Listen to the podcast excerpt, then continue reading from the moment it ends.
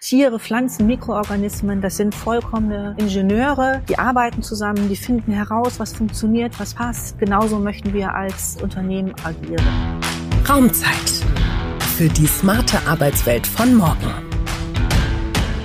Hi und herzlich willkommen zur Raumzeit, zur neuen Folge unseres ProOffice Podcasts. Heute geht es bei uns um ein Thema, was erstmal erklärungsbedürftig wirkt. Neben dem Thema Biophilic Design widmen wir uns auch dem Thema Nachhaltigkeit in der Büro- und Arbeitsumgebung. Hierzu habe ich jemanden eingeladen, den ich schon auf verschiedenen Veranstaltungen habe zu diesem Vortrag referieren hören dürfen und ich freue mich, dich hier zu begrüßen. Hallo Ruth Prinzmeier. Ja, hallo Luca. Schön, dass du heute dabei bist. Du bist Nachhaltigkeitsmanagerin bei dem Unternehmen Interface. Du beschäftigst dich also tagtäglich mit den Themen rund um das Thema Nachhaltigkeit oder nachhaltige Entwicklung. Was sind denn da so deine Steckenpferde? Beziehungsweise stell dich doch vielleicht einfach mal unserer Hörerschaft kurz vor in diesem Zusammenhang. Ja, gerne. Erstmal vielen Dank für die Einladung. Ich freue mich sehr darüber, ja, die Chance auch einfach zu haben, über Nachhaltigkeit und auch Biophilic Design zu reden. Ja, ich bin Nachhaltigkeitsmanagerin bei Interface, zuständig für die Region Dach, also Deutschland, Österreich und die Schweiz. Und meine Hauptaufgabe liegt darin, dass ich die verschiedenen Akteure also von Planen bis hin zu den Bauherren in ihr nachhaltigen Bauvorhaben unterstütze. Also es geht um das Thema Interior Design und es geht darum, die Bauvorhaben nachhaltiger zu gestalten. Das finde ich einen sehr spannenden Punkt. Nun ist es ja die eine Seite, so das Unternehmen dahin zu führen. Ich kann mir vorstellen, so ein Bauherrn innerhalb eines Projekts, wo es vielleicht auch schon eine Vision gibt und irgendwie ein Ziel, das mit den ja, Bedürfnissen auch unserer Welt in Einklang zu bringen, ist ja sicherlich auch nicht immer ganz einfach. Ähm, ja, das ist richtig. Das ist sicherlich eine Herausforderung. Aber es ist so, dass aus meiner Sicht keiner mehr zukünftig um das Thema Nachhaltigkeit herumkommt. Also wir müssen uns alle mit dem Thema beschäftigen. Ich denke, dass durch die aktuellen Entwicklungen, wenn wir in Richtung Portugal schauen, in Richtung Griechenland, in Richtung Spanien, es sind überall Waldbrände, wir haben die hohen Temperaturen, wir sind einfach mitten im Klimawandel. Also also der liegt nicht vor uns, sondern wir, wir sind mittendrin und wir müssen jetzt einfach wirklich mit hohem Tempo gegensteuern, um entsprechend die Lebensqualität für uns zu erhalten. Darum geht es im Endeffekt. Ne? Also die Lebensqualität und auch die Natur um uns herum entsprechend auch intakt zu halten und da einfach auch nicht nur für uns, sondern auch für die nachfolgenden Generationen wirklich den Weg zu bereiten, dass wir wirklich gut noch auf der Erde leben können. Darum geht es im Endeffekt absolut richtig. Lebensqualität ist und bleibt natürlich enorm wichtig. Was sich dann vielleicht ändern muss, ist so ein bisschen der Lebensstandard, ne? Oder nach den Prinzipien, wo wir vielleicht leben und arbeiten. Ihr bei Interface beschäftigt euch ja nicht erst kürzlich diesem Thema Nachhaltigkeit und was es auch für einen Einfluss hat innerhalb eines Bauprojektes. Erzähl uns doch vielleicht so ein bisschen zu der Historie von Interface. Ja, gerne. Also Interface ist oder der Firmengründer Ray Anderson hat 1994 einen Kunden besucht und hat die Frage gestellt bekommen, was macht Ihr Unternehmen für die Umwelt? Und diese Frage konnte er nicht beantworten und hat sich intensiv im Anschluss damit beschäftigt und hat festgestellt, dass er sein Unternehmen, so wie er es zu dem Zeitpunkt geführt hat, nicht weiterführen kann. Aufgrund des Klimawandels, das war damals oder auch heute noch das Top-Thema und ist dann angefangen, sich mit den verschiedenen Anspruchsgruppen auseinanderzusetzen. Also er hat sich mit Umweltschützern zusammengetan, er hat sich mit den Mitarbeitern zusammengetan und mit Wissenschaftlern, die sich mit dem Thema Ökologie und in der Verbindung auch mit Ökonomie auseinandersetzt und hat dann ein ganz eine ganz klare Mission festgesetzt, fest definiert, ganz klar auch die Roadmap definiert, wie das Unternehmen entsprechend in die Klimaneutralität geführt werden soll. Und das waren dann ganz klare Handlungsfelder, die gemeinsam erarbeitet wurden, also von Kreislaufwirtschaft einführen, Abfall vermeiden, bis hin zur Umstellung auf erneuerbaren Energien, weg von den fossilen Materialien und Energieträgern hin zu erneuerbaren. Also ein ganz, eine ganz, ganz klare Roadmap, auch mit dem Fokus auf Transparenz und messbare Ergebnisse, weil es geht ja nicht nur darum, das Unternehmen selbst zu transformieren, sondern auch ja die vorgelagerten und nachgelagerten Bereiche entsprechend mitzunehmen. Das heißt, Lieferanten mitzunehmen, Kunden auch in die Lage zu versetzen, selbst nachhaltiger zu agieren. Und da sind messbare Ergebnisse, also wirklich Zahlen, Daten, Fakten. Darum geht es im Endeffekt auch bei der Nachhaltigkeit. Also die entsprechend auch auf den Tisch zu legen und wirklich klar festmachen zu können, was für Umweltwirkungen hat dieses Produkt und das entsprechend auch in den Entscheidungen mit einzubeziehen. Und dann sind nach und nach so weitere Themen dann dazugekommen. Also wir reden ja nicht nur über das Thema Ökologie, sondern wir reden ja auch über das Thema Soziales und über das Thema Wirtschaftlichkeit. Also Wirtschaftlichkeit nicht nur in die Richtung, wie viel Budget steht zur Verfügung, sondern auch in die Richtung, wie sind die Prozesse im Unternehmen, wie nehme ich die Mitarbeiter mit, wie schaffe ich es immer wieder, innovative, neue Materialien einzusetzen. Also da kann man ja Prozesse auch entsprechend hinterlegen bewegen, um dieses Thema auch wirklich ganzheitlich umfassend im Unternehmen voranzubringen. Und das hat er sehr konsequent und sehr, ja, auch einladend, auch die Mitarbeiter entsprechend einladend mitzumachen, umgesetzt. Und ja, heute sind wir ein klimaneutrales Unternehmen. Das ist der Stand heute. Wir sind über alle drei Scopes, sind wir klimaneutral. Also alle mit unserem Unternehmen verbundenen Geschäftsprozesse sind klimaneutral, weil wir einfach extrem schon CO2 reduzieren konnten und dann den letzten Schritt auch getan haben, die unvermeidbaren Emissionen auszugleichen. Wir sehen das als Brücke, weil unser Ziel ist, bis 2040 ein CO2-negatives Unternehmen zu sein, also ein positives und ein klimapositives Unternehmen zu werden. Total spannend. Das heißt, ihr wollt eher klimanegativ sein als Deutschland quasi klimaneutral mit dem erklärten Ziel. Jetzt war das ja sicherlich damals auch ähm, in, den, in den 90ern schwierig, so ein Ziel schon zu erklären, weil es vielleicht noch gar nicht das Wissen in der Breite und auch in der Tiefe, vor allen Dingen bei, wie du es ja gerade geschildert hast, in den drei Scopes auch gab. Wie beginnt man denn jetzt so einen Prozess der Klimanegativität? Also stehen da als erstes für Schritte auch auf dem Programm? Wie geht ihr das an? Wir haben das Thema Klimanegativität ganz klar verbunden mit einer Mission. Bei uns heißt die Climate Take Back. Das heißt, unser Ziel ist, die Natur in den Zustand zu versetzen, dass sie selbst in der Lage ist, das Klima wieder ganz natürlich zu regulieren und auf, ein, auf das 1,5 Grad Ziel entsprechend auch einzupendeln. Und wir gehen da sehr, sehr, sehr strukturiert vor, also vom Umbau der, der Produktionsstätten hin zu erneuerbaren Energien. Das ist natürlich ein ganz wesentlicher Punkt. Also beispielsweise laufen schon alle Produktionsstätten zu 100 Prozent auf Strom aus erneuerbaren Energiequellen. Wenn wir jetzt Wärme und die weitere Energie dazu nehmen, dann sind wir weltweit bei 76 Prozent. Also wir haben da schon erhebliche Fortschritte erzielt. Das ist das eine Thema.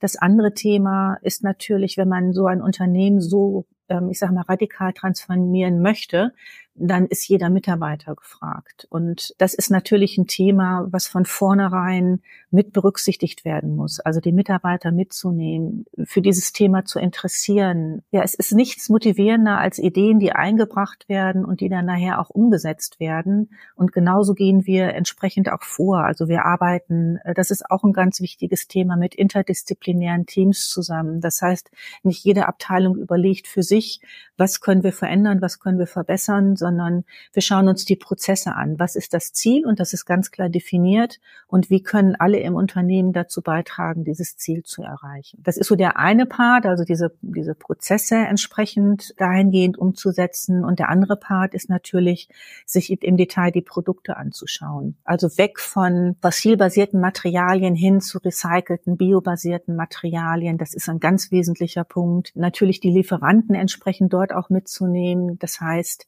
auch mit Lieferanten gemeinsam neue Materialien zu entwickeln. Das ist auch ein ganz wesentlicher Punkt gewesen. Interface hat zusammen mit einem Lieferanten recyceltes Garn entwickelt, war das erste Unternehmen, was zu 100 Prozent recyceltes Garn in den Produkten eingesetzt hat. Und so geht man Schritt für Schritt an dieses Thema einfach ran. Also es ist eine wir sagen immer, es ist eine Reise, es ist eine Nachhaltigkeitsreise, wo viele Schritte entsprechend auch gemacht werden, viele kleine Schritte, aber auch wirklich, ja, dann im Endeffekt auch große Schritte, die sich daraus ergeben. Und so gehen wir an dieses Thema ran. Also wir sehen Kohlenstoff als Baustein. Also wir sagen auch, wir nutzen Kohlenstoff in unseren Produkten und bauen damit CO2 senken auf. Also der Fokus auf verbaute Emissionen, darum geht es uns im Endeffekt. Also sich wirklich anzuschauen, welche Materialien werden eingesetzt, wie werden diese Materialien hergestellt und wie kann man, wenn man sich den Lebenszyklus dieser Produkte anschaut, an den verschiedenen Punkten ansetzen und CO2 reduzieren. Ich fand immer die Geschichte so spannend als Produzent, der ihr seid, für Bodenbelege, also zum einen eben halt Teppichfliesen, Vinyl, dieses recycelte Garn habt ihr ja recycelt und eingesetzt, aber ihr habt dazu ja auch, soweit ich die Geschichte mal noch richtig im Kopf habe, da ja auch noch bei geholfen, die Meere vor den Philippinen quasi zu reinigen. Das hat ja auch immer noch so einen Effekt, glaube ich. Ne? Genau. Also das Interface Anderson hat äh, damals sich überlegt, wie kommen wir an die Rohstoffe, also an die sekundären Rohstoffe. Und wir reden ja über Nylon bei textilen Bodenbelägen und zumindest jetzt Interface dieses Material ein. Und da war die Überlegung, ja, wo gibt es sonst noch Bereiche, wo Nylon eingesetzt wird, was wir recyceln können? Und da kam man ganz schnell auf die Geisternetze, die in den Meeren oder in den Seen entsprechend verbleiben und auch Schaden anrichten. Und da ist dann die Idee gewesen, ein Institut aus London dieses Thema voranzutreiben und zu überlegen, wie können die Geisternetze aus den Meeren, aus den Seen geholt werden und gesammelt werden und wie können wir dann entsprechend ähm, diese Netze zurück zum Garnlieferanten auch bringen, der daraus dann wiederum recyceltes Material macht. Und das ist auch ein sehr schönes Beispiel, finde ich, was Nachhaltigkeit ist. Also man geht nicht nur auf das Thema der ökologischen Aspekte, sondern natürlich auch auf soziale Aspekte in dem Fall und auch auf die Prozesse. Also das ist ja ein Prozessmanagement, was dahinter steht. Und der soziale Aspekt ist natürlich, dass die Bevölkerung vor Ort einen Vorteil davon hat, weil die sammeln die Netze, die haben eine zusätzliche Einkommensquelle und so äh, haben alle einen Vorteil davon. Also die, die Industrie, die Personen vor Ort und natürlich auch die Umwelt letztendlich. Klar, die Fische freuen sich bestimmt auch, wenn sie nicht ständig im, im Netz hängen bleiben. Ist ja jetzt so ein echt ein ganz weiter Scope schon oder wo man schon echt ganz weit oben drauf guckt. Wenn wir jetzt in der Planung von Büroräumen zum Thema Nachhaltigkeit uns austauschen, auch in den Projekten, dann merken wir natürlich auch, es ist jetzt ein gewisses Bewusstsein da, dass auch in zukünftigen Büros, ob Neubau oder Aufbau im Bestand, immer das Thema Nachhaltigkeit essentiell ist bei der Büroplanung. Wo fängt das für dich deiner Meinung nach an und wo hört das auf, wenn wir Nachhaltigkeit im Kontext von Büroplanung bedenken? Fängt das wirklich an bei den Fischernetzen in den Philippinen oder gibt es vielleicht für die Unternehmen auch andere Ansätze? Es ist eine, es ist eine gute Frage, weil Nachhaltigkeit sehr umfassend ist. Und heute ist ja alles nachhaltig. Der Begriff wird ja ganz inflationär genutzt. Er wird auch häufig falsch genutzt oder auch unvollständig genutzt. Nachhaltig ist einfach ganz klar beschrieben. Wir verbinden die drei Bereiche Umwelt, Soziales und Wirtschaftlichkeit. Das ist die nachhaltige Vorgehensweise. Und diese drei Bereiche sollten im Idealfall gleichwertig sein. Und wenn ich dann zum Beispiel eine Investition tätige oder eine Entscheidung treffe, dann treffe ich die nicht nur unter den wirtschaftlichen Aspekt, sondern ich schaue mir auch die umweltbezogenen und die sozialen Aspekte dieser Entscheidung an oder einer Strategie, die ich entwickle. Also ich schaue nicht nur die Prozesse und die, und die Wirtschaftlichkeit an, sondern eben auch die sozialen Konsequenzen beziehungsweise die ökologischen Konsequenzen. Und das ist das, was Nachhaltigkeit ausmacht. Also es geht wirklich auch um langfristige Entscheidungen, langfristige Blickrichtungen. Und wenn man das auf die Büroräume überträgt, dann geht man diese drei Bereiche im Prinzip durch. Ne? Also die Wirtschaftlichkeit, nicht nur der, das Honorar, das Budget, was man vereinbart, sondern äh, es geht dann darum, Ziele zu definieren, Prozesse zu planen. Wie schaffe ich es, immer wieder in Innovationen ins Unternehmen zu bringen, zum Beispiel zu klären, wen muss ich in diese Konzeptentwicklung mit einbeziehen, also was sind für Anspruchsgruppen da? Das sind dann ja die Mitarbeiter in dem Fall. Das sind die Bauherren. Das sind aber auch die eigenen Mitarbeiter in der Umsetzung der Planung. Ja, all diese Personen müssen mit in die Entscheidung oder sollten mit in die ähm, Entscheidung mit einbezogen werden. Auch Lieferanten ganz wichtig. Ne? Lieferantenmanagement. Risiken zu analysieren ist in dem Zusammenhang ganz wichtig. Wenn wir über Lieferanten und auch neue Materialien sprechen, wie nehme ich die Lieferanten mit? Was erwarte ich von den Lieferanten? Was müssen die mir zukünftig für Informationen Informationen bieten oder auch heute. Ja, und natürlich das Thema Controlling. Ne? Controlling, Zielerreichung, habe ich das wirklich erreicht, was ich mir auch vorgenommen habe. Also das sind alles so Themen, die ich unter den Bereich Wirtschaftlichkeit packen würde, wenn wir über Nachhaltigkeit reden. Und wenn wir dann den Blick auf den Bereich Soziales lenken, dann geht es natürlich darum, ja, Stichworte sind New Work, Work-Life-Balance, wie setze ich das in die, in die Raumplanung um? Also soll es ein, ein Active Office sein? Soll es eine offene Raumgestaltung sein, wo ich Orte schaffe für Begegnungen? Habe ich eher ein Büro, wo es auch Bereiche gibt, die nicht für jedermann einsehbar sein sollen? Dann muss ich das entsprechend auch umsetzen, muss mir überlegen, mit welchen Ideen ich daran gehe. Hybridkonzept, ein schönes Stichwort. Viele schauen nur auf das Office, aber was ist mit dem Homeoffice? Ne? Viele arbeiten von zu Hause, nämlich auch diesen Bereich mit in die Planung dazu. Das sind so Fragestellungen, die im Bereich Soziales eine wichtige Rolle spielen. Und da haben wir natürlich auch viele gesetzliche Vorgaben, die im Moment kommen, die es umzusetzen gilt. Arbeitsrechte, Menschenrechte in der Umsetzungsphase, Gleichstellung, faire Bezahlung und so weiter. Das sind alles Themen, die entsprechend da eine wichtige Rolle spielen, nicht nur im eigenen Unternehmen, sondern zukünftig auch stärker bei den Lieferanten. Und wenn wir das Thema Ökologie uns anschauen, dann ist natürlich das Top-Thema der Klimawandel und damit auch der CO2-Fußabdruck des Raumes, den ich plane. Natürlich aber auch die Materialgesundheit ist wichtig. Also wie setze ich natürliche Ressourcen ein? Wie kann ich die effizienter einsetzen? Wie kann ich den Ressourceneinsatz von vornherein vermeiden? Also dieses Prinzip vermeiden, verbessern, verändern von Materialien beziehungsweise den Ressourceneinsatz. Das ist ein ganz wichtiges Thema. Lebenszyklusanalyse, das ist ein Thema, mit dem man sich intensiv bei den Materialien auseinandersetzen sollte. Kreislaufwirtschaft natürlich ein ganz wichtiges Thema und in dem Zuge dann auch Abfallmanagement. Also das ist das, was für mich eine nachhaltige Planung von Büroräumen ausmacht. Also nicht nur die Planung an sich, sondern der ganze Prozess, der da drumherum auch mit verbunden ist.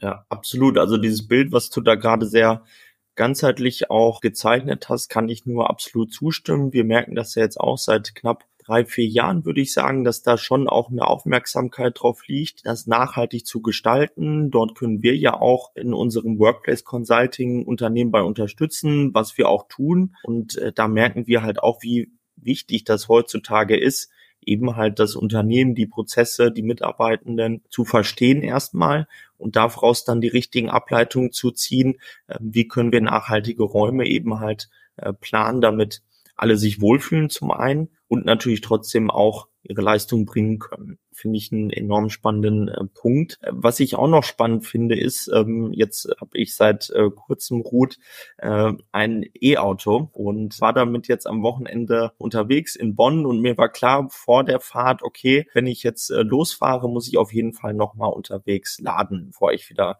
zurückfahren kann. Und ja, dann habe ich mich da mal so mit beschäftigt und habe dann gemerkt, ja, so eine richtige Infrastruktur, die irgendwie transparent ist, die nachvollziehbar ist, ist schwer zu finden. Und das hat mich so an das Thema erinnert, es ist so viel bei Nachhaltigkeit, was im Moment noch ein bisschen an Transparenz einfach fehlt. Vor allen Dingen, wenn wir auch über Zertifikate sprechen. Vor allen Dingen, da möchte ich ganz gern mit dir über das Thema EPDs, also Environmental Product Declarations sprechen. Welchen Teil können die dazu beitragen, nachhaltige Räume auch umzusetzen letztlich? Ja, einen sehr, sehr, sehr großen Teil. Also ich hatte ja, oder wir hatten ja eingangs über das Thema Nachhaltigkeit und wie inflationär dieser Begriff auch genutzt wird, gesprochen.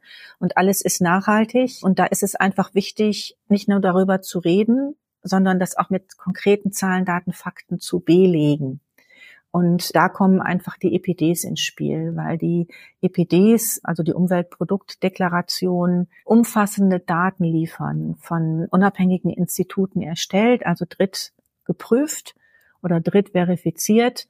Und die EPDs umfassen drei wesentliche Bereiche. Einmal, welche Emissionen entstehen entlang des Lebenszyklus, also von der Rohware über Transport zur Produktion, Produktion, dann die Installationsphase im Gebäude, dann die Nutzungsphase bis hin zum Thema End of Life. Diese ganzen Informationen entlang des Lebenszyklus bekomme ich über die Emissionen, die dieses Produkt verursacht, über die Ressourcen, die eingesetzt wurden und über das Thema Abfall, was entsteht. Und so habe ich eine ganz klare Datenbasis, also konkrete Zahlen, Daten und Fakten, die mir die EPDs liefern und kann dann entsprechend auch Entscheidungen treffen, wie groß ist denn tatsächlich der CO2-Fußabdruck dieses Produktes. Also wenn ein Hersteller sagt, ich bin, ich bin klimaneutral oder ich habe ein umweltfreundliches Produkt, dann liefern EPDs Zahlen, Daten, Fakten dazu. Wir sagen da immer zu, das sind die Paper of Truth, weil da geht's wirklich um die Wahrheit, die dann auf den Tisch gelegt wird. Das ist die Aussage und wie wird das entsprechend auch dann mit Zahlen hinterlegt. Und dafür eignen sich die EPDs einfach wunderbar. Auch im Hinblick, wenn man auf die Digitalisierung schaut, wie ja auch in der Raumplanung ne, immer weiter fortschreiten wird. Digitaler Zwilling als Stichwort, die BIM-Software. Ne? Also das sind alles so Themen, die ja vermehrt auch kommen. Und äh, da kann man die Daten, die in der EPD sind, entsprechend auch importieren und dann genau sehen, wenn ich ein Produkt gegen ein anderes austausche, welche Konsequenzen hat das auf den, ähm, auf den CO2-Fußabdruck des Raumes, den ich jetzt in diesem Falle plane. Und das macht die EPDs aus meiner Sicht äh, sehr interessant und auch sehr, ja, sehr zukunftsfähig, weil ich da wirklich Zahlen, Daten, Fakten habe.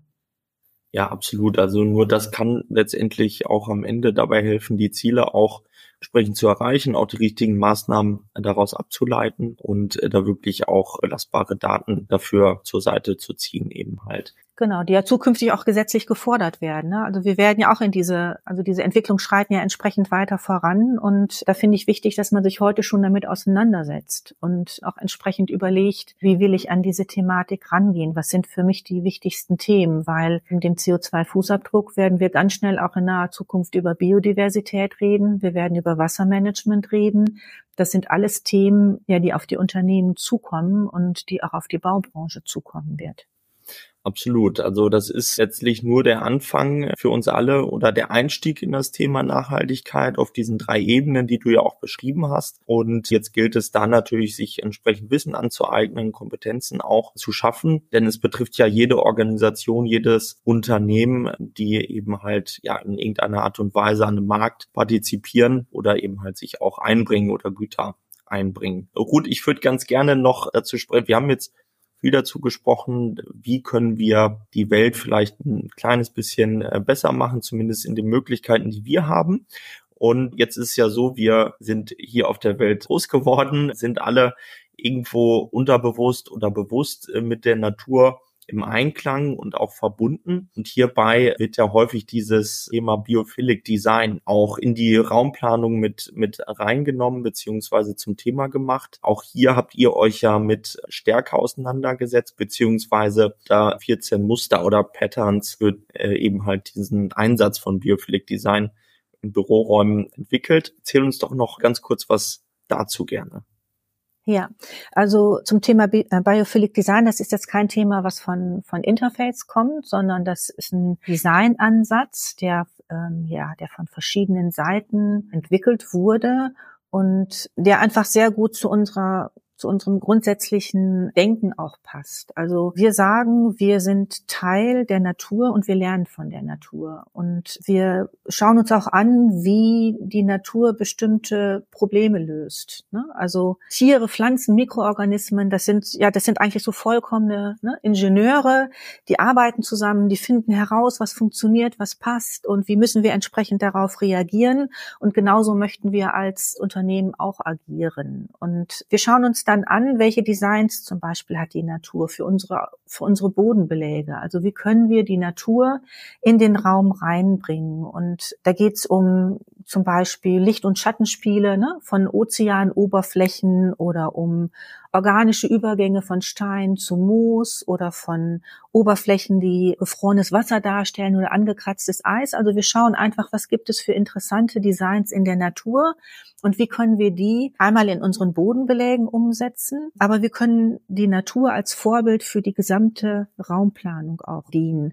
Und das ist im Prinzip das Thema Biophilic Design. Also man schaut sich an, was für, für Techniken, was für Designelemente sind in der Natur und wie kann man diese Elemente in die Raumplanung integrieren. Vor dem Hintergrund, dass die Natur uns unterstützt zu regenerieren. Also wenn wir uns erholen möchten, wenn wir auftanken möchten, dann gehen wir in die Natur, wir gehen in den Wald spazieren, wir lesen im Schatten unter einem Apfelbaum oder äh, wir gehen ganz entspannt am Strand spazieren, haben den, haben das Meere rauschen, fühlen den warmen Sand. Also es werden dann ja auch alle Sinne angesprochen. Und diese Idee holt man in den Raum. Also Biophilic heißt nichts anderes, das ist vom Altgriechischen abgeleitet Bios, ne? also das Leben und Philia die Liebe, also die Liebe des Menschen zum Lebendigen und den Kontakt der Natur. Und da, da gibt es drei Bereiche, die, dieses, die das Thema Biophilic Design ausmacht. Das sind einmal so diese direkten Erlebnisse in der Natur, also wie Pflanzen, Wasser, Außenluft, das Erleben von Jahreszeiten, dass nicht immer alles gleich ist, sondern wir haben ja über den Tag verteilt unterschiedliche Lichtverhältnisse oder die verschiedenen Jahreszeiten mit ihren verschiedenen Temperaturen. Also Wechsel und Veränderungen spielt einfach da eine wichtige Rolle. Dann haben wir die indirekten Naturerlebnisse. Das können Bilder sein oder Formen aus der Natur, die man in den Raum holt. Natürliche Farben spielen natürlich eine wichtige Rolle. Ja, und gesunde Ökosysteme sind eigentlich immer vielfältig, abwechslungsreich, die bieten Informationsreichtum und das sollte man entsprechend dann auch in den Raum integrieren, wo man immer wieder neue Details auch entdecken kann. Und der dritte Bereich ist dann das Erleben von, von Raum und Ort. Also in der Natur finden wir Bereiche für den Rückzug oder auch ganz weite offene Flächen über Seen, Berglandschaften, Wälder und so weiter.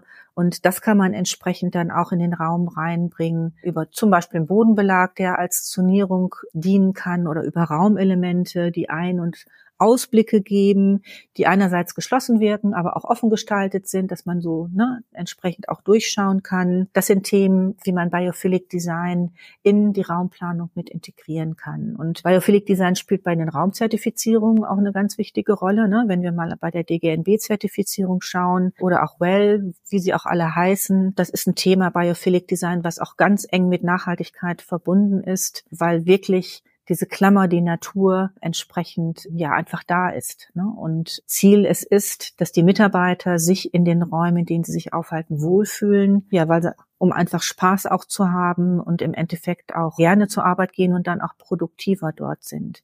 Also es ist wissenschaftlich erwiesen, dass mit Biophilic Design die Fehlzeiten reduziert werden, dass die Produktivität sich erhöht und ja, von daher spricht einfach viel dafür, sich mit der Thematik auseinanderzusetzen und die Biophilie in den Raum auch entsprechend reinzuholen. Also auch ein ganz wichtiger Bestandteil ne, einer nachhaltigen Büroplanung und heute eigentlich gar nicht mehr wegzudenken, wenn wir das in einem Kontext sehen, wie die Welt, äh, die wir außerhalb der Sichtbetondecken und großen Monitoren in Büros wiederfinden, wollen wir ja auch schauen, wie können wir vielleicht ein Ökosystem äh, schaffen innerhalb einer Arbeitsumgebung, den der Mensch, der Nutzer dieser Arbeitsumgebung sich wohlfühlt, das sowohl vom Design, aber natürlich auch vom Sinn, vom Purpose, ne, dass ich genau die richtigen Werkzeuge eben halt an der Hand habe, meinen Arbeitsalltag zu meistern. Ruth, ich äh, finde das total spannend, mich mit dir darüber zu unterhalten. Wir sind jetzt leider schon am Ende angekommen unserer Folge, aber ich bin mir sicher, wir werden das in der zweiten Folge nochmal vertiefen und ihr werdet weiterhin berichten auf eurem Weg zur Klimanegativität. Und hierzu habt ihr ja auch eine Plattform, ich glaube ein WebEx, welches ihr durchführt in diesem Jahr, wo man sich auch nochmal in dieser Plattform austauschen kann, richtig? Genau, also wir haben eine Webinarreihe über das ganze Jahr verteilt, wo wir genau diese Themen, also Designthemen ansprechen, wo wir aber auch über Nachhaltigkeit im Detail reden. Also das sind Themen wie zum Beispiel die EPDs. Das sind aber auch Themen, wo wir Architekturbüros einladen und gemeinsam dann über das Thema Nachhaltigkeit sprechen. Wie wird Nachhaltigkeit dort umgesetzt? Weil das ein ganz individuelles Thema ist. Da muss jedes Unternehmen für sich selbst seinen eigenen Weg finden, wie, welche Schwerpunkte es setzen möchte und wie es die Ziele erreichen möchte. Wir reden aber auch zum Beispiel über Biomimikrie. Welche Techniken nutzt die Natur? Wie kann man diese Techniken für Materialentwicklung nehmen? Wie kann man diese Techniken nutzen, um Prozesse im Unternehmen entsprechend voranzutreiben? Also ganz, ganz, ganz vielfältig. Wir haben Blogartikel zu allen Themen entsprechend auf unserer Seite Seite. Und darüber hinaus, das ist ja auch Part meiner Tätigkeit, mache ich natürlich auch Vorträge und Workshops mit Unternehmen. Also von daher haben wir umfassende oder viele verschiedene Formate, wo wir sowohl das Thema Design als auch Nachhaltigkeit entsprechend weiter voranbringen möchten. Super. Ich äh, werde auf jeden Fall einschalten und äh, wir werden uns sicherlich auf der einen oder anderen Veranstaltung auch nochmal begegnen, Ruth. Davon gehe ich aus. Ja, das freut mich. An dich auf jeden Fall vielen lieben Dank. Es hat Spaß gemacht, in das Thema Nachhaltigkeit mit dir mal äh, einzutauchen. Ich hoffe auch ihr, lieben Zuhörer und Zuhörerinnen, ihr hattet auch Spaß und schaltet beim nächsten Mal auch wieder ein. Bis dahin liked und abonniert gerne fleißig. Teilt das auch ähm, mit Weggefährten in euren Projekten oder auch im Familien- und Bekanntenkreis. Denn das Thema Nachhaltigkeit hat die Aufmerksamkeit verdient, der wir uns heute auch gewidmet haben. Deswegen vielen lieben Dank fürs Einschalten und bis bald. Ciao. Raumzeit, der Pro Office Podcast. Jeden ersten Dienstag im Monat bekommt ihr eine neue Folge. Mehr Infos gibt's auf unserer Homepage. Schreibt uns gern podcast at prooffice.de.